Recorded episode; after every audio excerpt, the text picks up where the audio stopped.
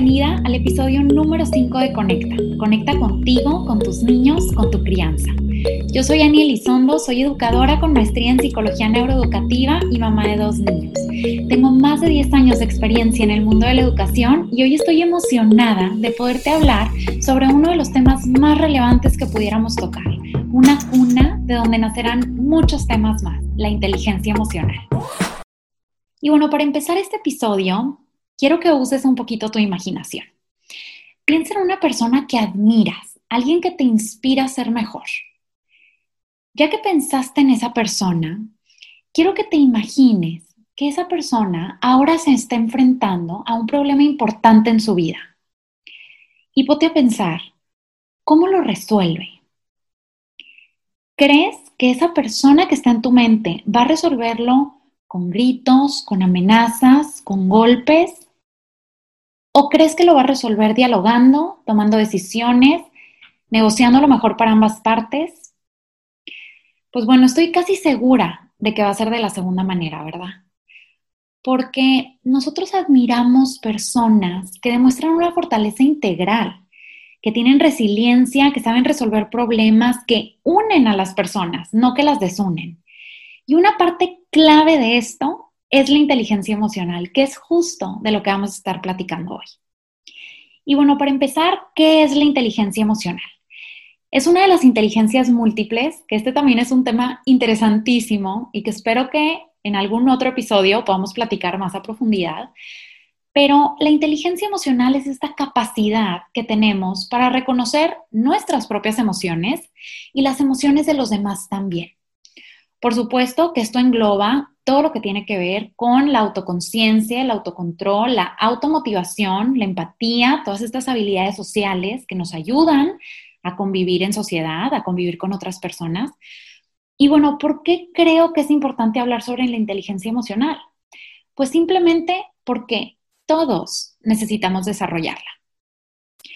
La verdad es que estas son las primeras generaciones en donde nos estamos tratando de enfocar un poquito más en esta área socioemocional del ser humano, en esta área emocional de nuestra vida, porque cuando nosotros éramos chiquitos, por supuesto que buscaban desarrollarnos muchas otras inteligencias, la inteligencia matemática, la lingüística, la musical, a veces hasta era un lujo que nos desarrollaran esa inteligencia. Y la verdad es que hoy sabemos que la inteligencia emocional es parte fundamental de nuestra vida de nuestra vida como seres humanos y como seres sociales. Entonces, ya no nos podemos enfocar solamente a que nuestros niños sepan sumar, restar, leer, escribir, multiplicar, sino que necesitamos también desarrollar esta parte emocional que nos ayuda a absolutamente todo lo demás de nuestra vida incluso en lo académico, ¿verdad? ¿Qué pasa cuando a nuestros niños no les va bien en una evaluación, cuando nuestros niños no entienden una materia, eh, cuando están ilusionados de, de tal vez pasar en esa competencia que tienen y no lo logran? Pues ahí entra también la inteligencia emocional. Entra desde el momento en el que empieza esa competencia, ese examen, esa evaluación para tener esta autorregulación emocional, pero entra también en el momento en el que conocen los resultados de esa evaluación y bueno, Daniel Goleman es uno de los autores principales pioneros de los temas, del tema de inteligencia emocional. Y en su libro, él propone esta idea en donde dice que la manera en la que nosotros gestionamos las emociones es determinante para el éxito en la vida, mucho más determinante que el coeficiente intelectual.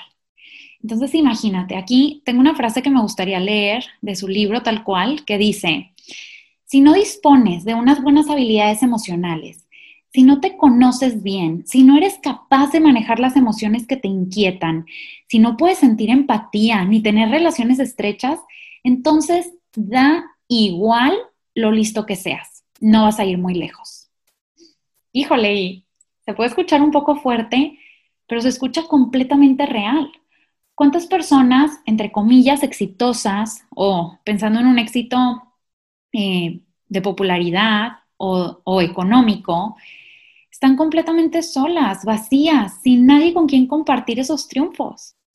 Pues bueno, porque hoy sabemos que las habilidades emocionales, estas habilidades de relacionarnos con los demás, nos ayudan a tener esta vida integral, que era lo que platicábamos en un inicio de esas personas que admiramos, porque las admiramos por su capacidad de ser exitosos a un nivel integral. No solamente exitosos para ganar dinero, no solamente exitosos para ser populares, no solamente exitosos para sacar cienes, sino exitosos en la vida, que al final eso es igual a ser felices en la vida. Y bueno, escuchamos esto y decimos, ¿y cómo le hago? Yo también quiero tener esta inteligencia emocional. Pues bueno, para hablar de esto creo que tenemos que partir de lo más básico que es hablar sobre las emociones. A mí me gusta describir a las emociones con tres características específicas, que es que las emociones no tienen género, no tienen acción y no tienen calificación. ¿Qué significa cada una de estas características? La primera, las emociones no tienen género. Esto significa que las emociones son válidas para absolutamente todos. Sabemos que la famosa frase, no llores como niña o ya deja de llorar, párate fuerte como hombre, que nadie te vea esas lágrimas de cocodrilo. Esas son frases que no son válidas porque invalidan las emociones y sabemos que reprimir las emociones solo hace que salgan de una manera mucho menos deseada, a través de la enfermedad, a través de patologías psicológicas, a través de dolor. Entonces, sabemos que las emociones son válidas para todos. Segunda, las emociones no tienen acción. Sentir una emoción no significa que vamos a actuar de acuerdo a la emoción. Claro que si actuamos de manera impulsiva, pues vamos a actuar de acuerdo a lo que sentimos, pero lo que queremos hablar, de lo que queremos hablar hoy es de que queremos actuar con inteligencia emocional, saber regular estas emociones para encontrar ese espacio que existe entre el sentir la emoción y entre actuar con esa emoción. En ese espacio que tenemos entre el sentir y el actuar es donde podemos hacer cambios determinantes que nos hacen demostrar y desarrollar esa inteligencia emocional. Y la tercera, las emociones no tienen calificación. Es sumamente importante entender que las emociones no son ni buenas ni malas. Las emociones son todas válidas. Muchas veces escuchamos estos términos de emociones positivas y negativas, cuando en realidad, claro, hay emociones que se sienten mucho más agradables que otras, pero eso no significa que unas van a ser buenas y que otras van a ser malas. Y eso lo quiero aterrizar un ejemplo puntual. Eh, el enojo es una emoción que muchas veces nosotros podemos ver como una emoción mala, negativa, pero en realidad el enojo nos puede hacer actuar bien. Imagínate que tú vas por la calle y ves a una persona maltratando a un animal. Ves una escena cruel y cruda de una persona maltratando a un perro. Y en ese momento dentro de ti empiezas a sentir este enojo. Este enojo, claro, te puede hacer actuar de una manera impulsiva en donde tú vas y le regresas el golpe a esa persona, el mismo golpe que le estaba dando al animal, se lo regresas a él o a ella, pero el enojo también nos puede hacer actuar en búsqueda de justicia. Al tú ver esa escena y al tú sentir enojo, puedes ir hacia esa persona y detenerlo. Puedes ir ante la autoridad y buscar justicia. Puedes ir y fundar una asociación civil que proteja a los animales. Es impresionante cómo una emoción que nosotros pudiéramos catalogar como negativa o mala, en realidad nos puede hacer actuar de una manera positiva, porque eso sí, las acciones, claro que pueden ser positivas o negativas, y ahí está la importancia de decidir conscientemente cómo vamos a actuar. Y otro ejemplo, pensando en una emoción de las que muchas veces catalogamos como positivas o buenas, la felicidad. Claro que estamos en constante búsqueda de la felicidad, pero lo que voy con esto es que estas emociones son agradables, pero eso no significa que no nos vayan a hacer actuar de una manera negativa. Por ejemplo, imagínate una escena en donde hay una persona que está tan feliz, pero tan feliz, ensimismado en su felicidad, que empieza a contar chistes y se le está pasando muy bien en una reunión social. Y se le está pasando tan bien que empieza a contar estos chistes, pero no con las personas, sino de las personas. Se empieza a burlar de los demás. Dentro de su felicidad, está actuando de una manera negativa porque está afectando a los demás. Espero estarme explicando con esto. Las emociones no tienen género, no tienen acción y no tienen calificación. Cuando nosotros entendemos esto, entendemos el impacto que nosotros con nuestras palabras ya les estamos enseñando algo a nuestros niños. Y ustedes saben que a mí siempre me encanta explicar todo con un fundamento en neurociencias y en neurobiología interpersonal. Entonces, este ejemplo y este tema de las emociones, ¿cómo lo podemos fundamentar en temas de neurociencias? Pues bueno, para empezar, por neuronas espejo, sabemos que nuestro estado emocional afecta directamente el estado emocional de nuestros niños las actitudes y las emociones que nosotros reflejamos por medio de nuestras acciones afectan directamente esas emociones y actitudes que nuestros niños van a reflejar. Las neuronas espejo están activas desde los seis meses de vida y es impresionante cómo desde esa edad nuestro estado emocional se ve reflejado en el estado emocional de nuestros niños. Entonces, la manera en la que nosotros entendamos a las emociones y actuemos con ellas ya les está impactando a nuestros niños en su vida. Nosotros somos sus correguladores emocionales. Y para esto te quiero dar un ejemplo que es bastante ilustrativo en este sentido. Quiero que te imagines que tú vas en un avión y que el avión empieza a entrar en turbulencia. Y en eso se prenden los altavoces, habla el piloto y empieza a hablar con una voz temblorosa diciendo, tripulación, estamos, eh, eh, estamos entrando en turbulencia, es una turbulencia muy intensa, la peor turbulencia con la que me he enfrentado en mi carrera. No sé cómo vamos a salir de esto. ¿Te puedes imaginar el estado emocional de las personas que están adentro de ese avión? Ahora, imagínate por contrario, que tú vas en ese avión, que empieza a entrar el avión en turbulencia y que el piloto prende los altavoces y habla Tripulación, estamos entrando en turbulencia, va a ser una turbulencia ligera, ajusten sus cinturones, quédense sentados, no está permitido el uso de los baños y me reporto nuevamente con ustedes, con un estado neutro, con una voz tranquila. ¿Te puedes imaginar el estado emocional de la tripulación, de las personas que van en ese avión?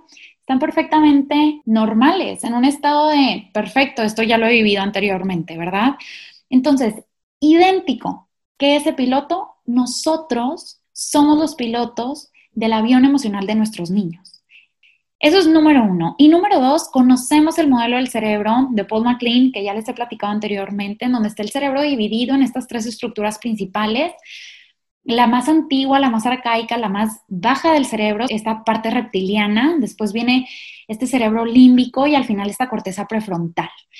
Pues bueno, las emociones se encuentran en la parte límbica del cerebro, esa parte media que es como la casa de las emociones, en donde está la amígdala, el cíngulo, etcétera, estas estructuras cerebrales y está también esta corteza prefrontal, el neocórtex, en donde nosotros queremos poco a poco aprender a regular esas emociones. Es la parte del cerebro que nos ayuda a tomar decisiones, a clasificar estas emociones y a decidir cómo vamos a actuar con ellas. Entonces, si nosotros solamente activamos el cerebro límbico, vamos a responder, como dicen, de manera visceral, impulsiva, emocional. Como sentimos, actuamos. Como sentimos, actuamos pero nosotros queremos ejercitar más bien la conexión del cerebro límbico con la corteza prefrontal.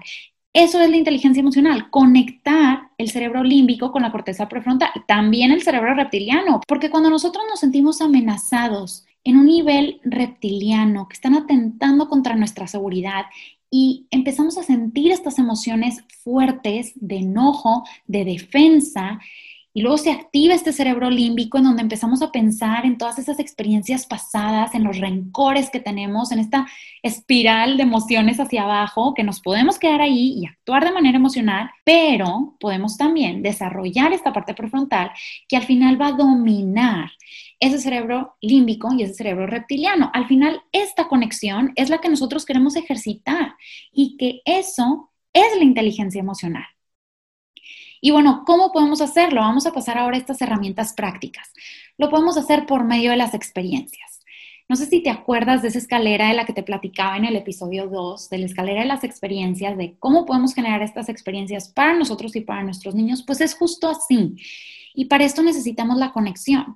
Nosotros no podemos esperar enseñarle a nuestros niños sobre emociones si no conectamos con ellos. Nosotros no podemos esperar trabajar en nuestras propias emociones si no nos conocemos hacia adentro, si no sabemos verdaderamente cómo fue que nos educaron, cuáles fueron nuestras experiencias previas, qué es lo que ahorita pensamos de las emociones. Oye, pues tal vez yo sí veía las emociones como buenas o malas, positivas o negativas, desde dónde tengo que empezar a trabajar en mí mismo, en mí misma, para poder entonces enseñarle a mi hijo. Entonces, conectamos con nosotros, conectamos con nuestros niños y entonces podemos empezar a darles habilidades.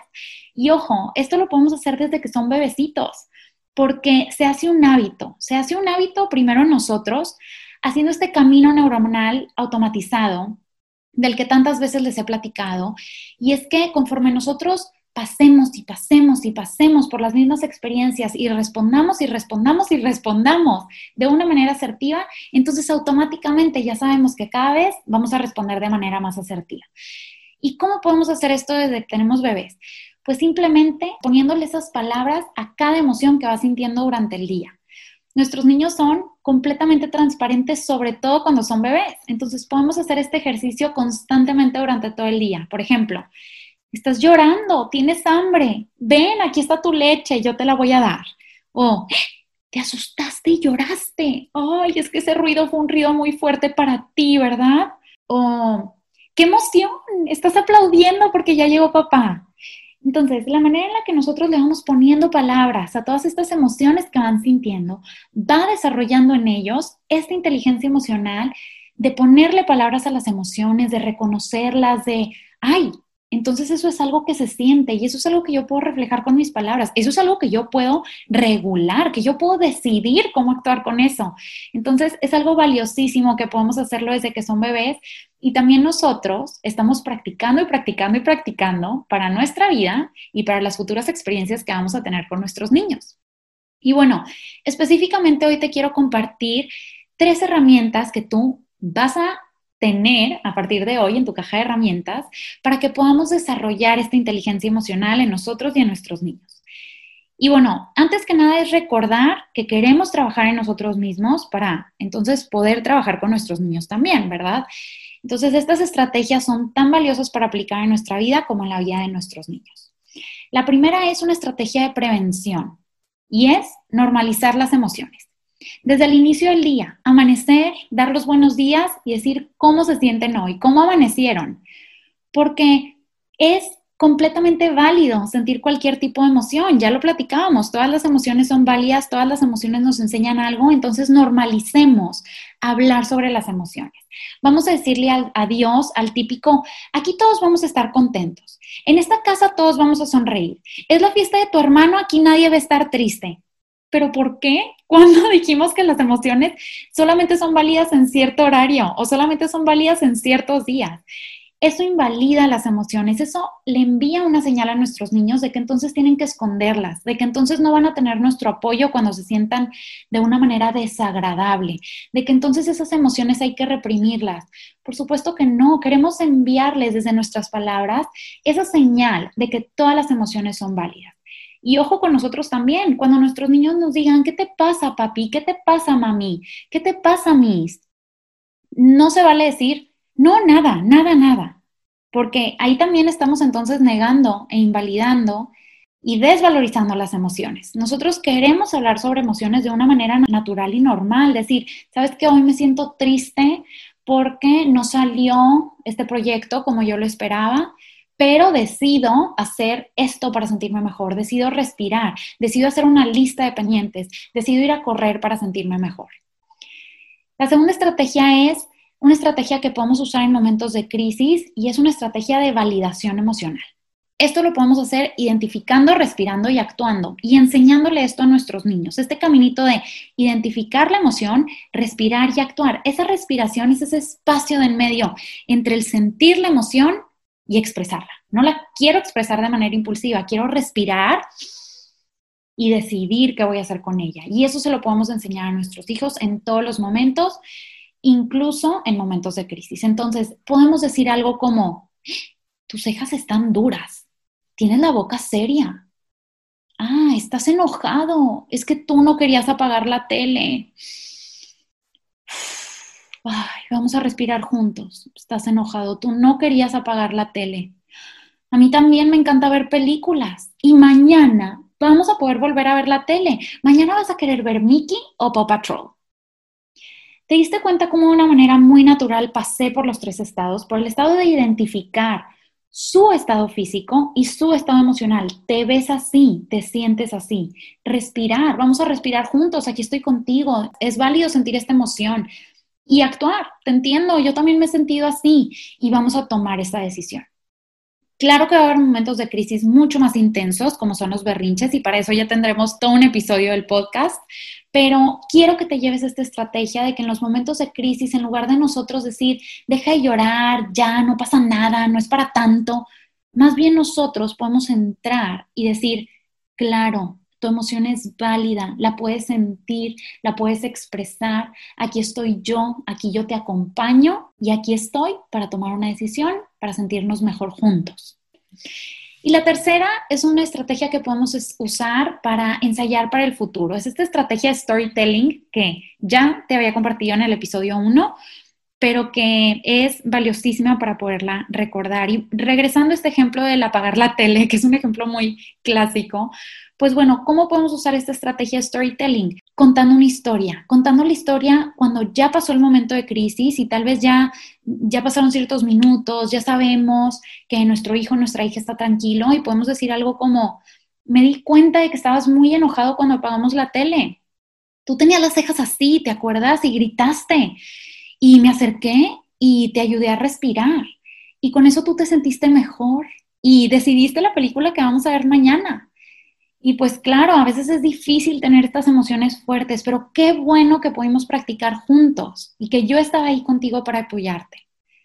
Y la siguiente vez que apaguemos la tele o la siguiente vez que te sientas enojado, ¿qué puedes hacer? ¿Te acuerdas cómo respiraste? A ver, vamos a practicar otras maneras en las que podemos respirar. Podemos respirar como, como serpiente o como un globo que se desinfla. O, o podemos respirar como si estuviéramos soplando una vela. Entonces, ese momento de calma es el momento ideal para aprender estrategias, para anclar en su cerebro qué fue lo que pasó, cuál fue la estrategia que aprendió y cómo la puede volver a usar para el futuro, ensayando tal cual para la siguiente vez que se necesite. Tal vez este es un ejemplo para niños más grandes, pero acuérdate que desde chiquititos nosotros podemos hacer esto, enseñándolos a respirar, regulando nuestras propias emociones, porque la manera en la que los reflejamos ya es un aprendizaje para nuestros niños, ya es algo que van a imitar en el futuro. Y estas son respuestas de validación emocional. Sí o no se nota la diferencia comparado con respuestas de invalidación emocional, como sería decir, ay, ya no llores, ya cálmate, se te va a pasar, mira, no es para tanto, era un juego, ya pasó. Cuando nosotros decimos eso, estamos invalidando sus emociones, pero cuando nosotros usamos las herramientas que te acabo de, compartir, le estamos diciendo, te entiendo, me importas, aquí estoy para escucharte, para ayudarte. Yo también me he sentido así. Cuando me siento así, ¿cómo me gusta que me traten los demás? Me gusta que me corran, que me ignoren, que me hagan menos. Entonces nosotros tampoco lo hacemos a nuestros niños. Y esto se une perfectamente a las claves de crianza que te había compartido. Acuérdate de estas tres claves de crianza. La primera es que educamos pensando en qué adulto queremos que se convierta nuestro hijo. Entonces, si nosotros queremos que se convierta en un adulto resiliente, le queremos enseñar esta inteligencia emocional desde hoy. La segunda es que cuando modelamos, cuando nosotros hacemos primero lo que queremos ver en ellos, lo van a entender, aprender y hacer mucho más fácil. Entonces, cómo podemos desarrollar nuestra propia inteligencia emocional para que nuestros niños naturalmente la copien por vernos a nosotros, el cómo regulamos nuestras emociones. Y la tercera es que hacemos lo que podemos con lo que tenemos o con lo que sabemos, nosotros y nuestros niños también. Entonces, con estas herramientas hoy ya sabes algo más y hoy puedes educar de manera mucho más asertiva. ¿Y cuál es el plan de acción? Nuestro plan a partir de este momento y de este episodio es, número uno, practicar estas herramientas de prevención, hablar sobre emociones, entendiendo que todas son válidas. La herramienta de crisis, de validar las emociones en momentos de crisis. Y la herramienta de storytelling, para practicar cómo le vamos a hacer en un futuro. Y la segunda, haz una lista de qué pueden hacer cuando sienten estas emociones fuertes, tú o tus niños. A ver, cuando yo siento una emoción fuerte, ¿qué puedo hacer? Puedo respirar, puedo pedir ayuda, puedo tomar agua, puedo salir a caminar o a correr, puedo tener un post-it que me recuerde, un papelito con una frase positiva que me recuerde por qué estoy haciendo esto. Entonces, cuando nosotros hacemos eso, cuando tenemos un plan, todo es mucho más fácil, porque si en un momento de crisis nosotros nos queremos poner a pensar qué vamos a hacer, sabemos que eso es imposible, estamos en ese cerebro reptiliano de nuestro cerebro. Entonces, si ya tenemos un plan, es mucho más fácil subir esa corteza prefrontal. Y claro, este plan va a depender directamente de tu perspectiva, porque todo está en tu perspectiva, en la manera en la que entiendes tus emociones y las emociones de tus niños, en la manera en la que regulas tus emociones y le enseñas a tus niños a regular las suyas. Y recuerda que esa perspectiva la decides tú.